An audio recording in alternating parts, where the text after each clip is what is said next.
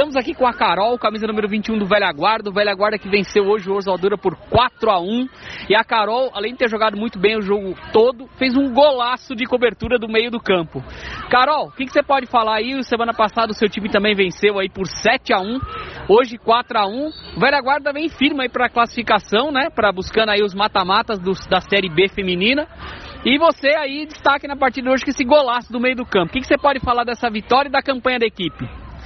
A vitória, na verdade, foi bem trabalhada, porque o time delas é bem rápido, é novo e joga muita bola.